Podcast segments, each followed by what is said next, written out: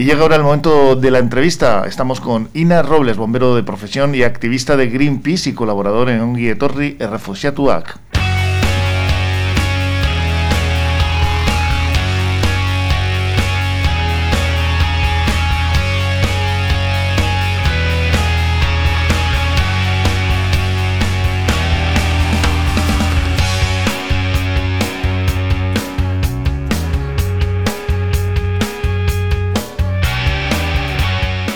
Hola Aina, ¿cómo estamos? Hola, buenos días. Aquí hablando contigo antes de todas estas cuestiones que se nos presentan. Dentro de este mundo de la lucha contra la guerra, ¿no? que es tan extenso que desgraciadamente está a lo largo de todo el planeta extendida esta, esta práctica ¿no? de, de utilizar la guerra como arma de economía también, ¿no? Como, hacían los romanos, ¿no? Que se le llamaba aquello la economía de guerra, ¿verdad? Seguimos igual, ¿no? Desgraciadamente. básicamente la guerra es eso, ¿no? La guerra siempre puede tener intereses, eh, yo qué sé, religiosos, culturales, pero sobre todo tiene intereses económicos, ¿no? Hmm. Sí, sí. Al final está claro que se sustenta sobre muchas veces una excusa, ¿no? Decir, bueno, es que esto da trabajo, ¿no? Por eso muchas veces eh, quizá se mm, parece como que cuesta más, ¿no? El decir, bueno, vamos a hacer algo para que esto no pase. A ti, yo hay una pregunta que te quería hacer al principio de la entrevista, antes de luego abordar otras cuestiones. ¿Te ha podido afectar el hecho de que tú sales a la palestra cuando precisamente haces una acción que es muy llamativa en el puerto de Bilbao contra el, el, movimiento de unos... Eh, de, armas ¿no? hacia Arabia Saudí, creo recordar.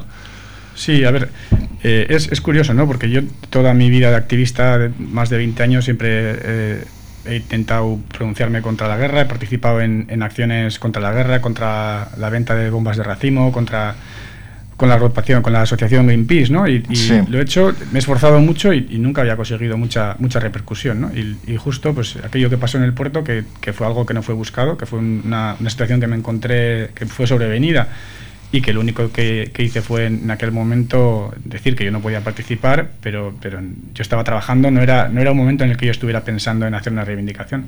Fue el, el hecho de que luego la Diputación me abriera el expediente lo que, lo que llamó la atención a la opinión pública. No fue lo mm. que yo hice, sino, sino el, expediente. Y, sí, claro, desde, desde aquel día pues, pues estoy en la palestra y, todo lo que tenga que ver con, con, con, las armas, con las guerras, contra lo que estoy profundamente en contra, pues, pues me manifestaré y haré todo lo que pueda por, por evitarlo. Quizá, como decíamos, es un tema que puede ser demasiado sensible para la economía y hay que silenciarlo, el, eh, el movimiento de armas que desgraciadamente pues hay que reconocer que todos estamos ahí en este engranaje, ¿no? porque dentro de la economía vasca, en este caso, hay un montón de empresas que, que están financiando o bueno que están lucrándose ¿no? con, con, este con este trabajo que están eh, pues eh, dando unos números positivos en sus cuentas porque se dedican a, a, las armas, se dedican a vender armas, se dedican a transportar armas, etcétera, ¿no? Y claro, esto también para las arcas de, del gobierno, quiero decir, nos estamos metiendo en un jardín cuando atacamos directamente a la economía de guerra. No, de ninguna manera. Eh, no se puede ver el, tema de las armas como un, como un tema de puestos de trabajo. ¿no? Lo primero porque es mentira. Es mentira. Es verdad que la, industria de las armas genera puestos de trabajo, una, cantidad eh, mucho menor de lo que la gente piensa, pero es que hay que ver a qué coste. ¿no? Eh, no hay que olvidar que, a través de los planes especiales de armamento el Estado de España dedica decenas de miles de millones de euros a la industria armamentística española es una cantidad de dinero público brutal que si se dedicara, hay estudios, ¿eh? hay un estudio muy, interesante de la Universidad de Massachusetts en la que participa un premio Nobel que demuestra que, que, si el dinero que se dedica a la industria armamentística se dedicara a cualquier otro, a cualquier otra actividad, ellos destacan pues la educación, el, el, transporte público y, la, y, la, y la sanidad, pero bueno, en cualquier otra, con, la misma inversión se generan hasta entre 4 y 5 veces más puestos de trabajo y además puestos de trabajo de mayor calidad. O sea, es, es, no, es, no es cierto, no es cierto, nos lo quieren vender, nos quieren poner en un lado de la balanza los puestos de trabajo y en otro lado de la balanza las, las muertes, pero es que ni siquiera eso es cierto. Lo cierto es que, la industria de, la, de, la, guerra y de, las, y, de la, y de las armas lo que sí que genera son altísimas comisiones, altísimas comisiones para personas muy importantes, eh, hace más fluidas algún tipo de relaciones internacionales con países conflictivos que también, también producen beneficios a personas concretas y yo creo que van más por ahí los tiros. Tú, de hecho, has eh, manifestado en multitud de ocasiones, has estado aquí en estos micrófonos de Portu Radio, te agradecemos, por supuesto, que estés de nuevo aquí, que, bueno, como decíamos, te has sentido silenciado, ¿no? Por, eh, en este caso, la Diputación Foral de Vizcaya, que ha considerado incompatible tu comparecencia en los medios de comunicación de una forma, mm, en fin, con una cierta frecuencia, ¿no? Sí, bueno, eh, yo eh, a, raíz de, no solamente de, esto, sino que yo anterior a esto yo ya yo ya era, eh, participaba con, con, el partido Podemos, fui fui concejal. Esta, esta relación ya es anterior al, al tema del puerto. Y, bueno, yo a, raíz de, de, la, de, lo que pasó en el puerto y de, y de mi posición de, concejal empecé a participar en, en pues en debates. Eso es. Eh, bueno, por una cosa o por otra, al final me, empezaron a llamar y, bueno, eh, en el programa En Jaque de, TV y, bueno, en Boulevard, en, Radio Euskadi. Gambara también, ¿no? Sí, eso es, con, con cierta frecuencia, ¿no? Y, bueno, eh, me planteé la posibilidad de que, de que bueno, podía tener algún problema por esto y entonces yo, yo consulté eh, a, la Diputación a ver si, si había realmente un problema, eh, dando absolutamente por supuesto que no lo iba a haber, pero bueno, para tener algo en, en las manos lo que agarrarme para, para, estar seguro de que no lo había. Y, y, bueno, la respuesta me sorprendió mucho, fue que no, que, tenía que dejar de participar en, en cualquier tipo de, de, medio de comunicación si era con cierta frecuencia, que podía ir una vez, pero que no podía participar con, con ningún tipo de frecuencia y que, y que además les daba igual si yo cobraba o no por ello, porque yo, nunca he cobrado. De hecho, lo que has cobrado lo, luego lo dabas a organizaciones eh, no gubernamentales. Ni siquiera he llegado a cobrar. Yo lo que hacía era hablar con los medios y yo les decía, si vosotros tenéis destinada una cantidad para las personas que vienen a este programa, yo no quiero esa cantidad, pero si queréis, tenéis esta organización, que es una organización de ayuda en Yemen, y, bueno, pues todo, el, todo lo que les llegue les va, va, a, ser, va a ser va a estar bien, bien empleado. Y, yo creo que es, tampoco sé, porque yo no, yo no sé qué ha pasado con ese dinero, pero yo entiendo que ellos sí que, hacían esa donación. Mm, luego iremos con Yemen, porque ahora es noticia que ayer habéis estado en eh, Ongi Torri y declarándose en contra de la guerra de Ucrania, ayer en Bilbao, ¿verdad? Sí, sí, sí, hicimos una, una concentración a las 12 del mediodía en, en el Arriaga y bueno, pues, pues como siempre que, que hacemos cosas con Ongi Torri pues un ambiente muy, muy, muy bueno, con, con gente maravillosa y bueno, con sólidos argumentos y, muy bien, la verdad. Y el Athletic recientemente disputaba por segunda vez, el año anterior también, la Supercopa en Arabia Saudí un país en el que pues eh, se transgreden un montón de derechos eh, humanos y de hecho pues eh, tenemos ahí la, la, guerra de Yemen que mencionabas tú ahora mismo pues eh, no sé si así preguntártelo, porque lógicamente está claro que te parecerá mal, ¿no? Que, que se lleve la Supercopa allí y que de hecho no haya habido demasiadas eh, reticencias por parte de, del entorno. Ya no voy a hablar ni siquiera de, del Athletic, de lo que es la institución, de, del eh, Atletisale. Parece que todos estamos tranquilamente ahí jugando la Supercopa y no pasa nada, ¿no? Hombre, yo de hecho he oído muchas quejas, muchas quejas, ¿no? Pero, pero no, no por la, la situación de derechos humanos en Arabia Saudí, sino porque era lejos. He oído, he oído mucha gente quejarse de... ¿Por qué se lo llevan de aquí? ¿no? Eso es. Eso, es. da igual a donde sea, ¿no? En este caso, Que, es lo curioso, ¿no? Que es un... Fíjate qué país, ¿no? ¿Cuál es la situación, de hecho, en Yemen ahora mismo, ¿no? Pues la situación en Yemen es, es, es, un, es una desgracia, ¿no? Ya, ya, lleva siendo, ya lleva años siendo la mayor catástrofe humanitaria del planeta en el siglo XXI y, y bueno, según, según los últimos datos que tenemos del relator de Naciones Unidas de, de enero, son ya 377.000 personas asesinadas y, bueno, la verdad es que jugar un, partido de fútbol, en, un, en, varios partidos de fútbol, organizar incluso, es que además no es ir a jugar, es organizar un torneo español en ese país, ya desde el principio.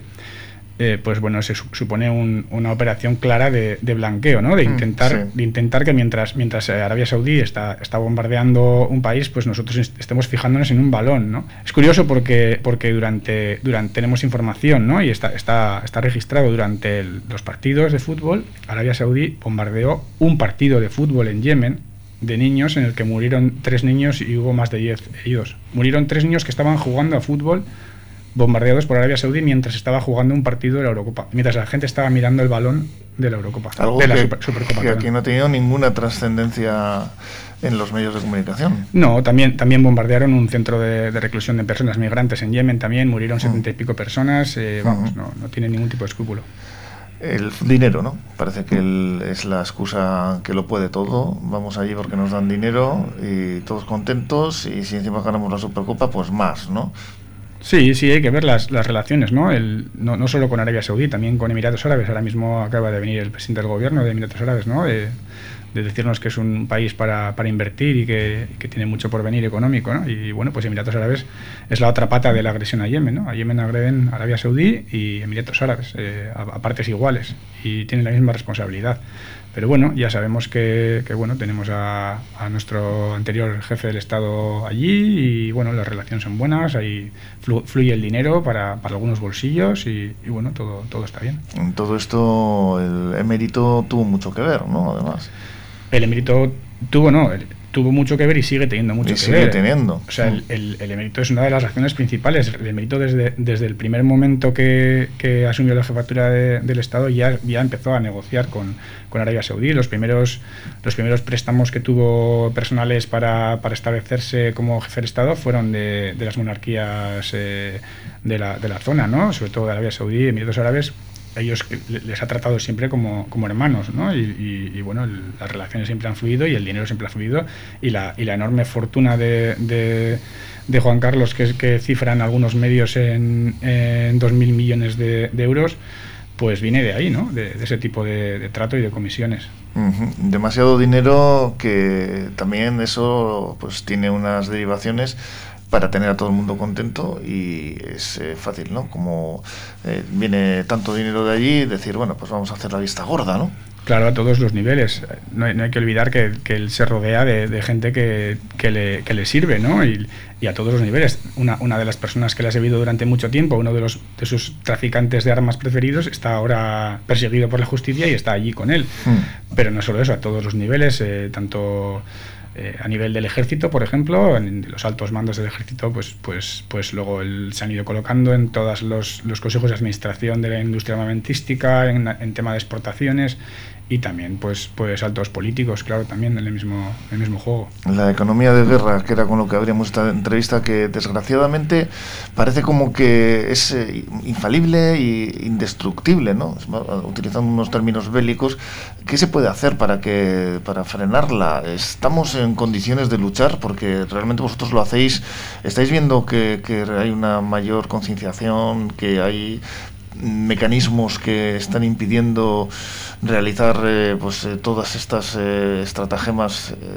que al final eh, pues ves como, como muchas veces son silenciadas incluso en los medios de comunicación. Pues sí, lo único que nos queda es esto, ¿no? Acudir a, medios más libres, ¿no? Con más capacidad de, de, publicar cualquier tipo de información, porque evidentemente si vas a los, a los grandes medios de comunicación estatales, la información que tienes es totalmente distorsionada. No digo que sea solo aquí, ¿eh? probablemente pues en, en, sobre el tema de Ucrania estoy seguro que los medios rusos pues desinforman en Rusia y los medios españoles desinforman en España y al final es muy difícil tener una, un dibujo, ¿no? De qué es lo que está pasando realmente.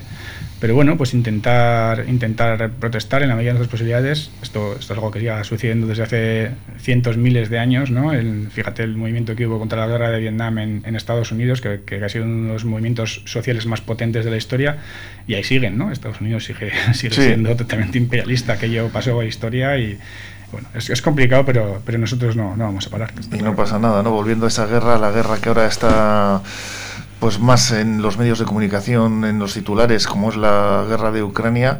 ¿Cuál es la situación? ¿Cómo veis desde las organizaciones que estáis luchando contra esta guerra la situación? Bueno, pues con preocupación, ¿no? Al final eh, es, una, situación de, de, alta tensión, ¿no? Y, y, bueno, al final nos quieren hacer ver que esto es un, conflicto regional, que, que, bueno, que esto es la OTAN que va eh, a ayudar a un pueblo que va a ser invadido por su vecino imperialista.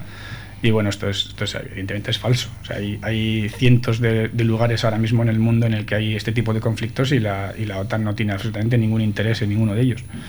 Eh, aquí la cuestión es que, esto es un conflicto geoestratégico de nivel eh, mundial y, que, y que, hay, hay potencias que tienen, que tienen intereses que no son evidentemente los que nos están diciendo y, bueno, pues habrá que analizar ¿no? qué, intereses tiene cada uno. Yo personalmente pienso que aquí eh, el, el, interés, porque se habla mucho, ¿no? De que yo creo que aquí el que tiene realmente interés es Estados Unidos y creo que el interés de Estados Unidos nos está diciendo, yo creo que el interés de Estados Unidos es eh, de, estabilizar a, la Unión Europea. Yo lo tengo bastante claro, que además en eso se alinea bastante con, el Reino Unido ahora que está fuera de la Unión Europea. O sea, a, Estados Unidos, el, Rusia en, el nivel eh, de potencia económica mundial no, no prácticamente no le afecta. ahora mismo le puede, la, la competencia puede estar entre, entre Estados Unidos, China y la Unión Europea y quitarse un, uno de estos competidores montando un, un conflicto importante dentro de la Unión Europea y, bueno y, estropeando las relaciones entre Rusia y la Unión Europea que, que, son que están están obligados a entenderse porque sobre todo energéticamente hay una, hay una, dependencia, del 40% del gas concretamente. Efectivamente es, es, una dependencia brutal están obligados a entenderse. Y si, y si realmente hay un conflicto, los que van a perder de verdad va a ser la Unión Europea. Nos quedamos sin gas, ¿eh? fíjate, el 40%. Vosotros exigís la retirada inmediata de todas las fuerzas militares actualmente implicadas en Ucrania, ¿no? Claro, y, bueno, sobre todo a través de, de Onguitorri hay, hay una segunda lectura, ¿no? Y es que evidentemente, si al final hay un conflicto, que claro, aquí la gente dice, va, esto es imposible, estos son, están solamente haciendo fanfarronadas. Bueno, hay conflictos eh, que, ha, que, ha, habido y, sobre y cercanos que han empezado por, por cosas parecidas. Eh. O sea, igual una década antes de que empezara el conflicto de los Balcanes nadie pensaba que aquello iba a pasar. Mm. Eh, y, pasó, y, fue muy, muy, muy importante y muy desgraciado. Entonces puede pasar y, y, luego, pues desde el punto de vista de Don Guito Refugiato si, si esto pasa, ¿Qué, piensa hacer España o la Unión Europea con, con todos los cientos de miles o millones de personas refugiadas que van, a, que van a salir de ese conflicto? Porque es un conflicto que hemos, que hemos ocasionado nosotros, que, que, nosotros vemos desde el punto de vista de que parece muy fácil mandar unas fragatas, unos cazas y, pelearse allí, pero eso tiene unas consecuencias. ¿Vamos a asumir eh, la llegada de todas esas personas refugiadas? ¿Cómo las vamos a tratar? Esa es la pregunta. Convocada esta manifestación de ayer por el movimiento de objeción de conciencia Kemok, Ongi Etorri Refugiatuak, y tras ella leísteis un manifiesto en el que recordabais que la guerra de Irak se fundamentó precisamente lo que tú decías, en una gran mentira y que al final las mismas estratagemas, ¿no? Yo recuerdo lo del eje del mal y como todo aquello de que se apoyó por parte de, en este caso, el presidente español Aznar, de que poseían armas de destrucción masiva, algunos hacían chistes con que tenían las facturas los yankees. En fin, esto otra vez no se presenta con el mismo el mismo plan, ¿no? Con esa hoja de ruta que es prácticamente similar a la que sucedió en esta, como dices tú, ¿no? Esta terrible guerra que de repente nos encontramos en la televisión con retransmisión de misiles atacando a Bagdad. Sí, sí. Yo creo que es prácticamente lo mismo, ¿no? Al final nos, quieren vender que, que, es una, una, acudir en defensa de un pueblo que va a ser atacado que, o que tiene algún tipo de problema y es todo lo contrario, ¿no? Son, son estrategias geopolíticas de, nivel internacional.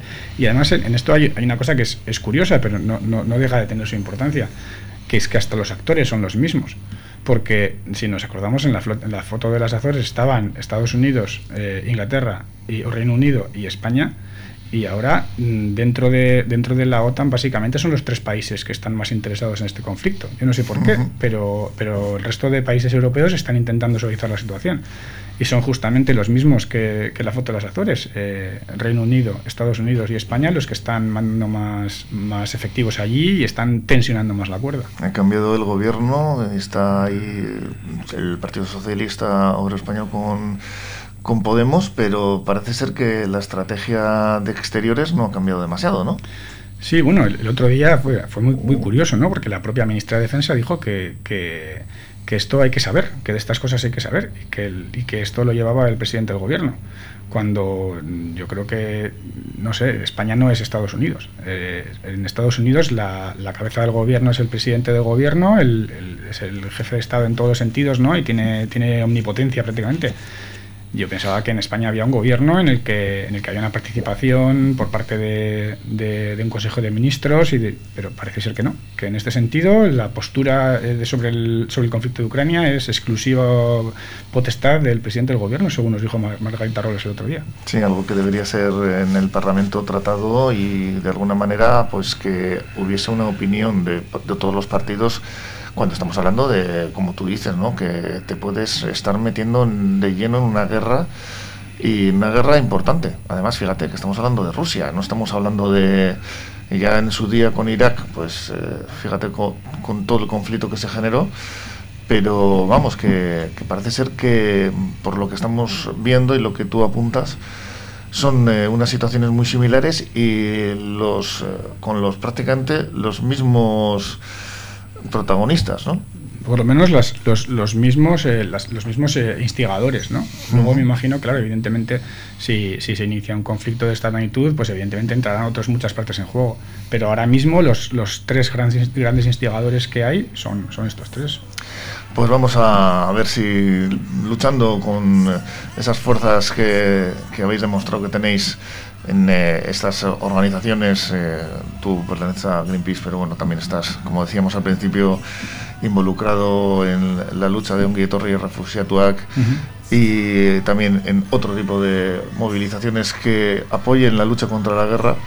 Sí, eso es, a ver si no hay nada, a ver si conseguimos parar esta locura que se está produciendo en Ucrania y conseguimos que, pues no sé, que por lo menos que os escuchen, ¿no? Y que seáis escuchados y que sirva para algo, ¿no? Esta pelea diaria que tenéis y a la cual nos sumamos desde aquí y que os agradecemos que, que lo mantengáis en el tiempo porque hay que, hay que tener mucha energía y fuerza y dedicarle mucho tiempo. Pues en ello estamos y sobre todo os agradecemos lo más importante para nosotros que es que nos deis voz. Pues Ina Robles, que le hemos tenido aquí con nosotros, bombero de profesión, miembro de Greenpeace y que apoya estas movilizaciones, esta lucha contra la guerra. Es que recasco. Suey.